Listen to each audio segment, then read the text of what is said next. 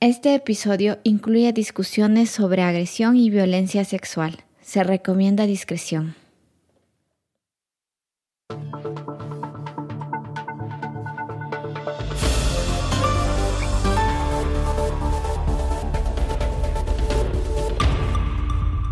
Ranieri, líder de la secta Nexium, fue condenado a 120 años de prisión luego de ser hallado culpable de los delitos de tráfico sexual, extorsión, delincuencia organizada y abuso de menores. La red de abuso de Ranieri se extendió por Estados Unidos, México y Canadá durante esta última audiencia. En el 2020, medios de todo el mundo anunciaban la condena a 120 años de prisión a Keith Ranieri fundador y líder de la secta Nexium, en la cual existieron un sinfín de prácticas violentas, abuso de poder y manipulación, al punto de marcar con sus iniciales y con acero al rojo vivo a mujeres que prácticamente se convertían en sus esclavas sexuales. La historia de la secta, de las víctimas, de las sobrevivientes, de los exdirectivos de Nexium e incluso de personas que aún creen en la inocencia de Ranieri se cuenta con detalle en la serie documental de HBO The Vow, que acaba de estrenar su segunda temporada. Particularmente, en esta serie, así como en muchos casos de violencia, llama la atención la figura del agresor.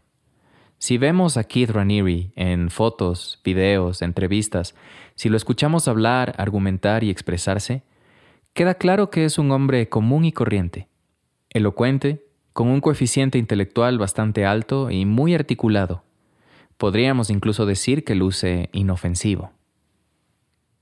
Al hablar de hombres agresores, muchas personas dicen que quienes cometen actos violentos como violaciones, femicidios, abusos físicos y psicológicos son hombres enfermos, psicópatas, desequilibrados mentales. Pero las estadísticas nos dicen algo muy diferente.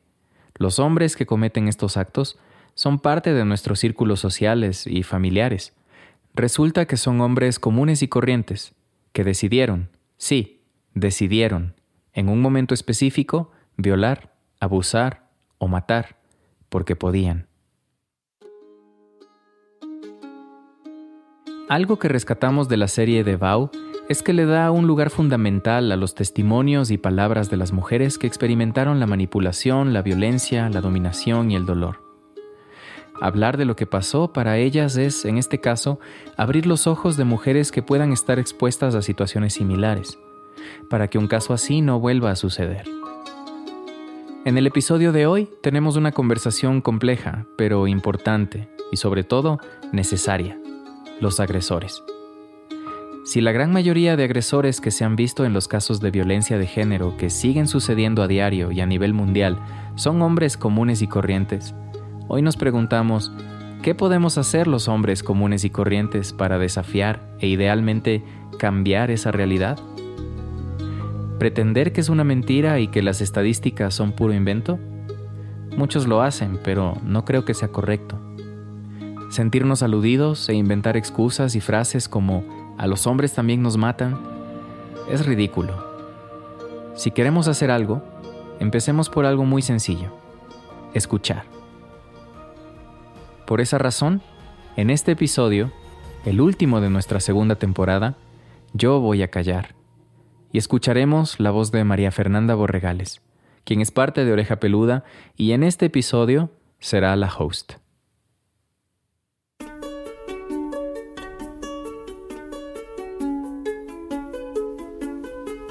Esto es Oreja Peluda, un podcast para repensar las masculinidades.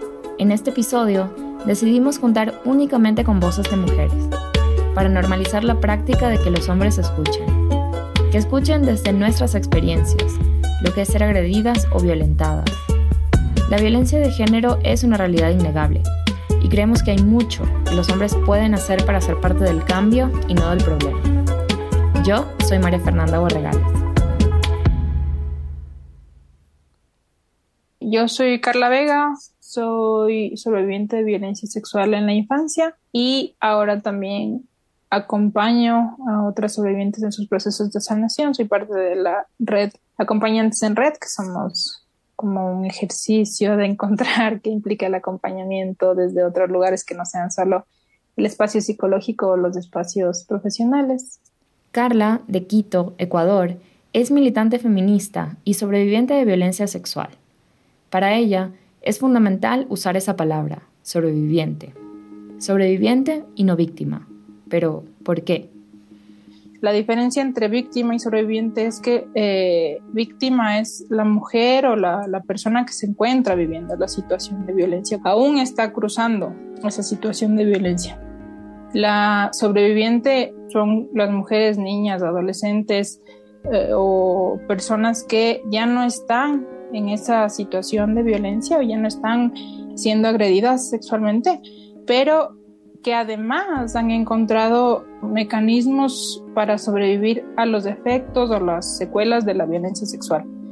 Más que una cuestión semántica, es una cuestión de resiliencia, de todo lo que implica el después, porque la vida se trastoca luego de una agresión sexual.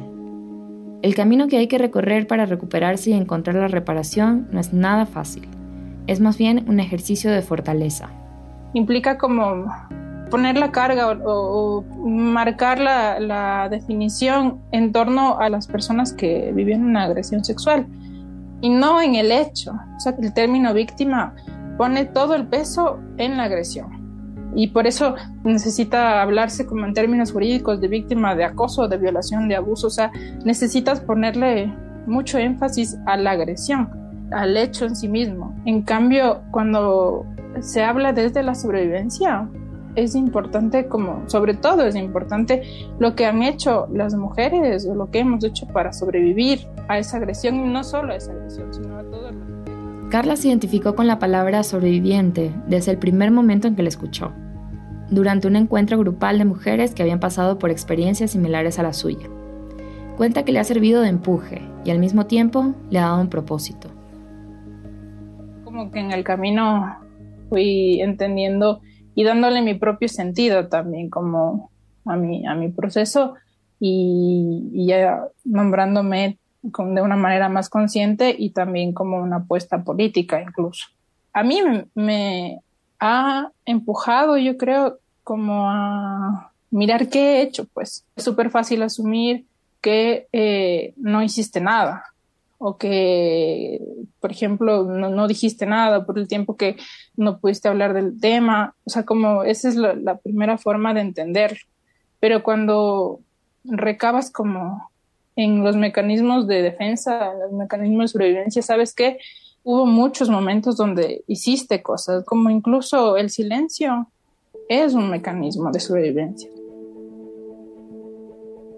El último informe de la Convención sobre la Eliminación de todas las formas de discriminación contra la mujer informa que, de acuerdo a cifras de la Fiscalía General del Estado, en promedio se reciben 14 denuncias de violación por día en Ecuador, tres de las cuales son contra niñas menores de 14 años. Y estas cifras son incluso mayores en otros países de la región. Tal como lo mencionó anteriormente Carla, ella atravesó por algo similar una agresión sexual en su infancia dentro de su entorno familiar. Ellos, los agresores, casi siempre están mucho más cerca de lo que pensamos. Son de hecho nuestros amigos, nuestros vecinos y en muchos casos son parte de nuestra familia. Pero estas no son las únicas cifras que evidencian la realidad de la violencia contra las mujeres. En Ecuador, por ejemplo, 206 mujeres han sido víctimas de femicidio desde el 1 de enero hasta el 3 de septiembre del 2022, de acuerdo a cifras de la Fundación Aldea, que llevan estadísticas constantes de este delito. De ese total, 32 de los agresores tenían antecedentes de violencia y 8 tenían boletas de auxilio. Además, el 50% de los femicidas tenía una relación sentimental con la víctima. Es decir, se trataba de alguien de su círculo cercano. Las estadísticas corroboran también que los agresores, violadores y asesinos son, en su absoluta mayoría, hombres. Para profundizar más en este tema, conversamos con... Mi nombre completo es Elizabeth Gómez Cetallo, soy madre de dos hijas, Violeta que tiene 13 años y María Antonia que tiene 8.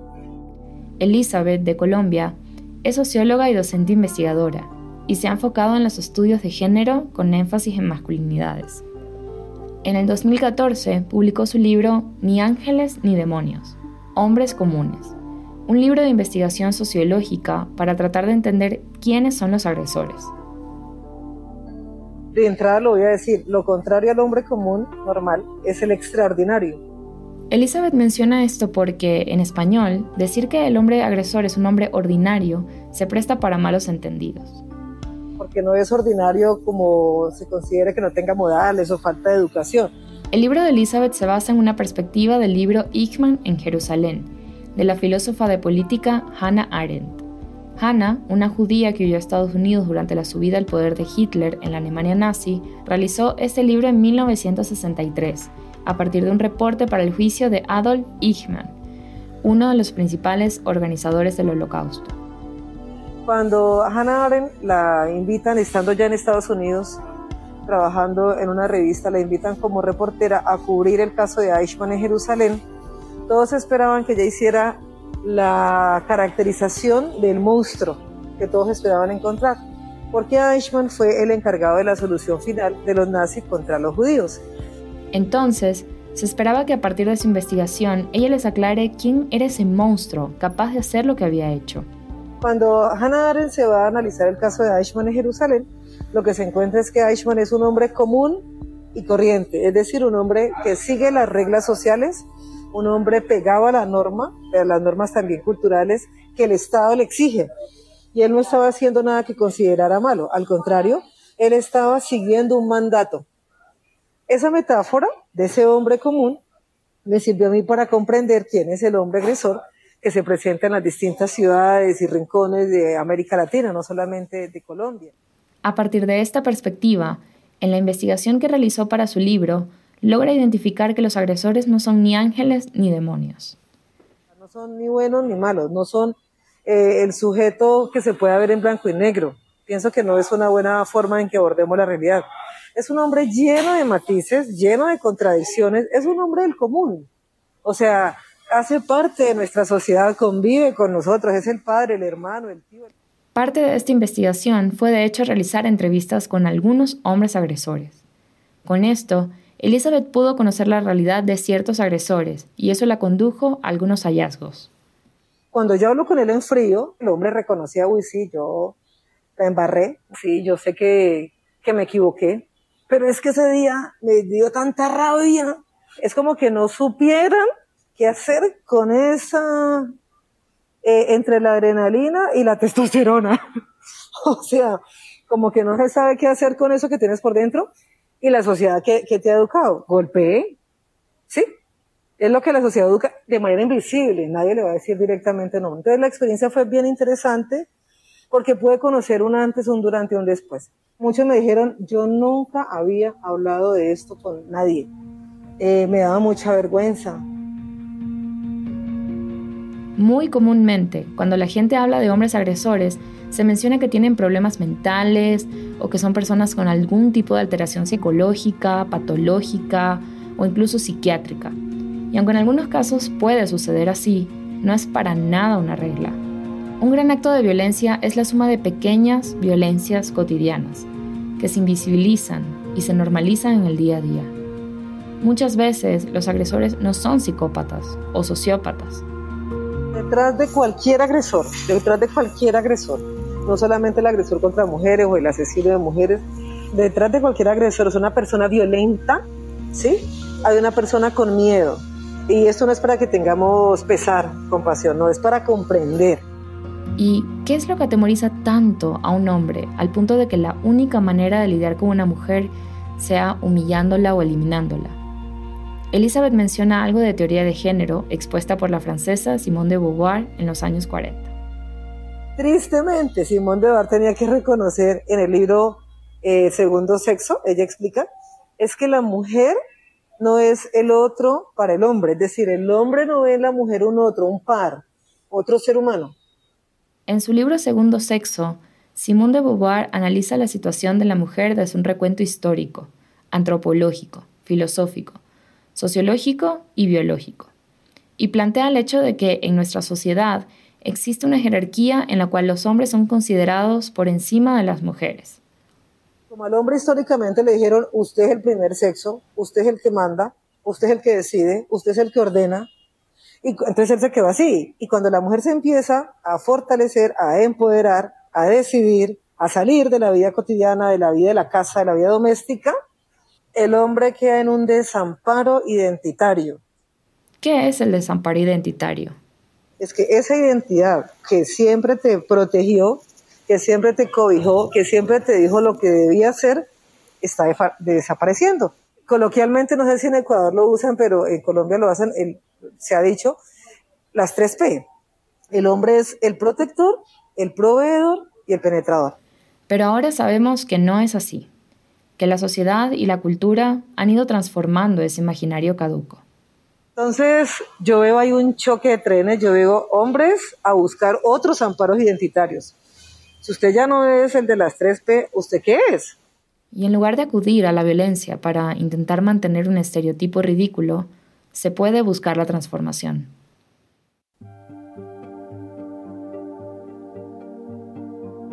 Entonces, ¿ahora qué le toca hacer en la vida? Tiene que volverse a construir como hombre. Esa deconstrucción no es un tema sencillo. Toma tiempo, trabajo y voluntad, aunque para Elizabeth se trata también de algo generacional. Yo tengo mucha esperanza en los hombres jóvenes, están en capacidad de romper eso. O sea, por ejemplo, no reproduzcas un chiste machista, no lo reproduzcan. Entonces hay que empezar a, romper y cada vez hay más hombres, hay círculos de hombres diciendo, no, yo ya me aburrí de ese modelo de hombre. No más, esa demostración todo el tiempo de fuerza, de poder, de competencia que les cuesta además la vida. Hace algunos años se viralizó la frase Not all men, no todos los hombres, en español, utilizada frecuentemente como hashtag en redes sociales cuando un caso de violencia basada en género cobraba relevancia o popularidad. La frase, utilizada por hombres, genera rechazo de parte de varios sectores del feminismo, porque funciona como una especie de justificación, en la cual los hombres no se hacen cargo de las características peligrosas y dañinas de su masculinidad, que lleva a que ocurran crímenes, agresiones o incluso violaciones y femicidios.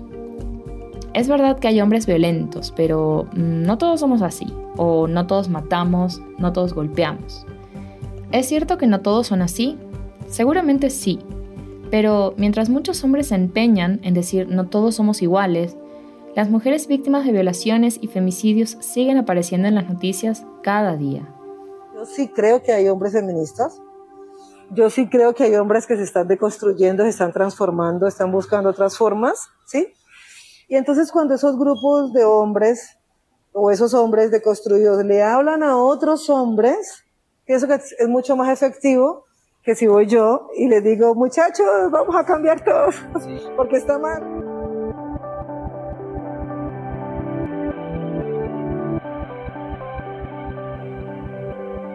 Los hombres se sienten como súper aludidos en muchos momentos porque se generaliza el comportamiento. O sea, como decir, ah, eres hombre, eres un agresor. Y eso hay que partir diciendo que no es una realidad. O sea, eso no es una realidad. Existen personas que quieren hacerse cargo de, eh, de su masculinidad y de la parte femenina que también está alrededor de... A Loreña Piñerrera la escuchamos ya en el episodio anterior. Ella es psicóloga clínica y especialista en temas de violencia basada en género. Ha trabajado con mujeres sobrevivientes y también con hombres que, nos cuenta, están tomando responsabilidad de sus asuntos. Que hay hombres eh, que han decidido también hacerse cargo de sus emociones y afectos y empezar un proceso de deconstrucción, o sea, de replantearse ideas. Son personas que han decidido ir a terapia o que desde lo colectivo, desde que las conversaciones entre sus pares eh, les han permitido ubicarse en este lugar del no todos.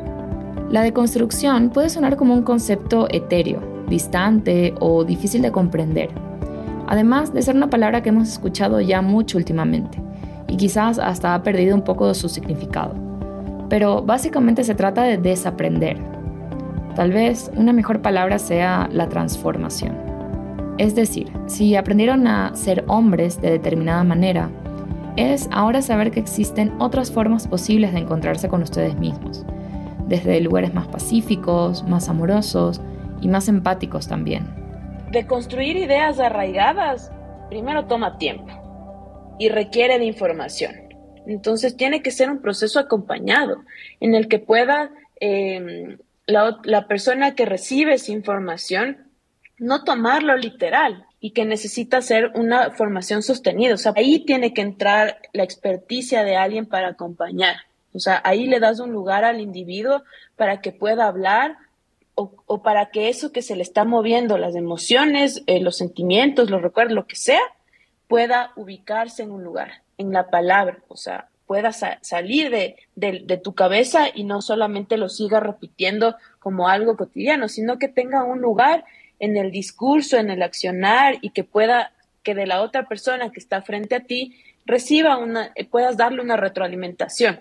Es en el día a día en el que tú vas a, a deconstruir la información o lo, o lo que tienes como súper arraigado.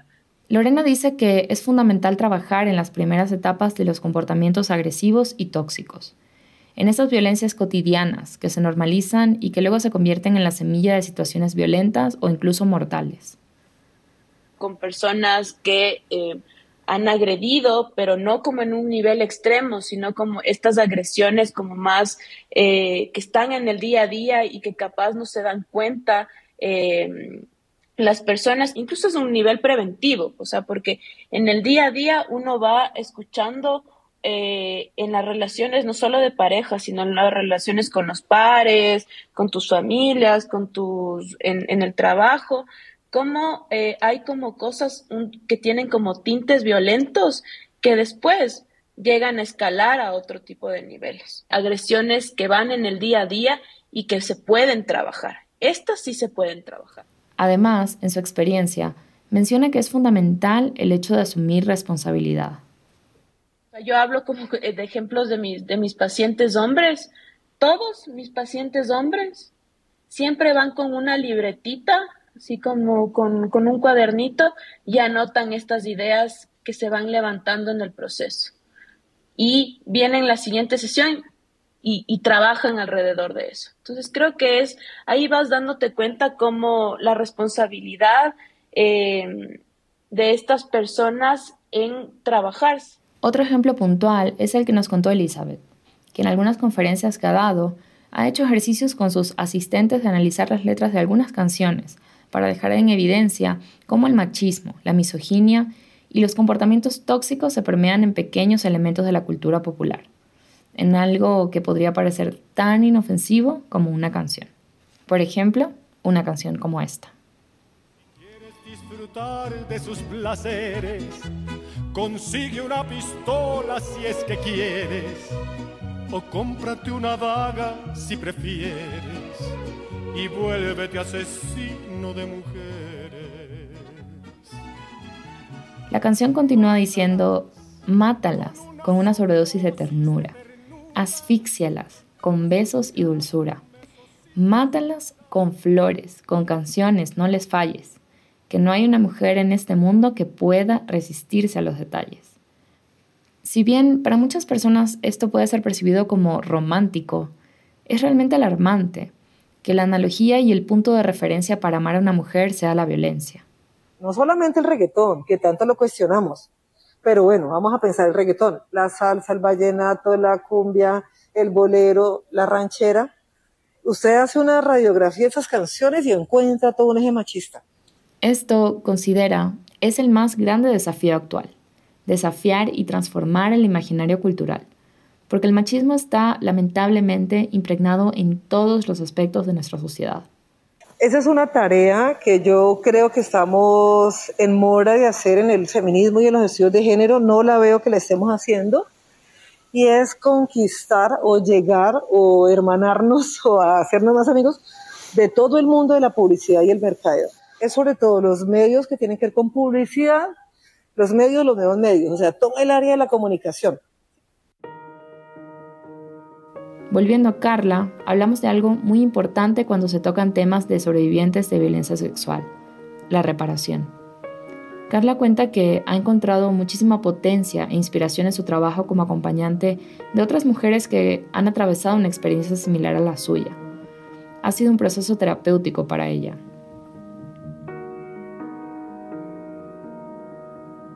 Y creo que eso es lo más importante y grande que yo he hecho por mi salud mental.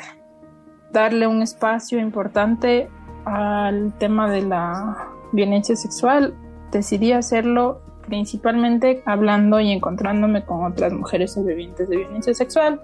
Con su trabajo acompañando a otras mujeres, Carla dice que quiere aportar en la construcción de ese otro mundo posible, donde la violencia sexual no es una cosa del día a día y donde las mujeres podamos vivir seguras y tranquilas. Muchas mujeres eh, o, quienes buscan justicia, eh, cuando hablan de reparación, hablan de la no repetición.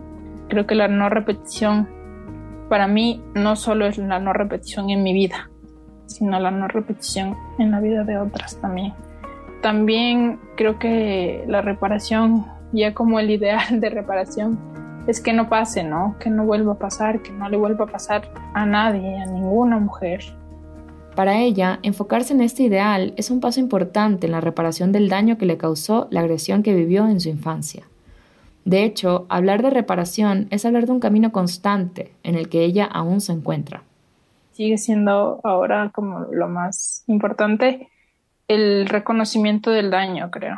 Por ahí empieza para mí la reparación desde, desde el reconocimiento. Sé que seguiré encontrando también otras formas o pensando en otras formas o modos de reparación y también en otras formas de sanación. La reparación, entre otras cosas, significa que las violencias no se repiten, y en esto los hombres tienen una gran responsabilidad, porque significa desafiar lo que han aprendido, cuestionar sus privilegios, escuchar a las mujeres, no encubrir violencias y, por supuesto, no callar.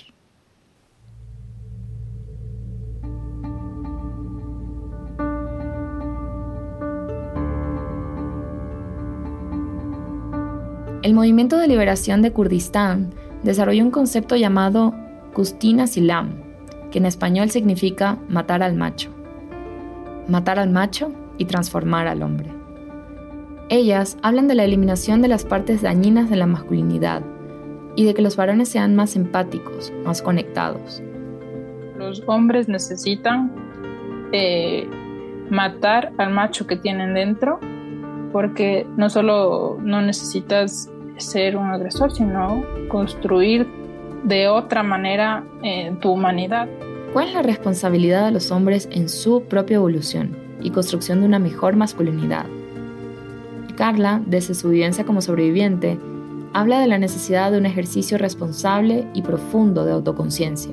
Es insuficiente ser un hombre bueno, o sea, como no necesitamos que se enuncien como buenos hombres o que marquen como diferentes de los agresores o de los violadores o de hagan un ejercicio de encontrar, o sea, como de, de darle un lugar específico en su vida a no construir o no seguir aportando a la cultura de violación. O sea, como en mi vida en concreto y en mi círculo y en mis, y en mis espacios eh, construyo y contribuyo para que la vida, la, cultura de violación no se reproduzca. Creo que em, hay un camino largazo. Y también, por supuesto, de mucha autocrítica. Como que hay que preguntarse qué estoy haciendo para que esto no pase. Como hombre, ¿qué hago en mi vida? No solo basta con decir no he agredido, no he violado, sino como qué eh, hago yo para que no se encubran, qué hago yo para que el silencio no continúe, hacer como un examen eh, interno y tenerlo como todo el tiempo porque hay impunidad absoluta. Si son conscientes de que pueden hacer, actuar de maneras horrorosas en el mundo y salir impunes, ¿qué es lo que les hace que no lo hagan? entonces, como profundizar ahí yo creo que eso hace falta. Es un trabajo que debe empezar muy temprano, es una nueva formación y una sensibilidad más amplia en temáticas de género. Vivimos en un mundo que sigue socializando a los niños para agredir, con impunidad además. No es del azar, digamos, los, los agresores no son agresores por el azar o no son agresores porque, porque tienen algo dañado en su mente, sino porque son el cúmulo de eh, una sociedad que les dice que pueden hacerlo y entre serlo y no serlo a veces hay una decisión. Es así. Existe una decisión entre ser un agresor o no serlo, y esa decisión siempre será tuya.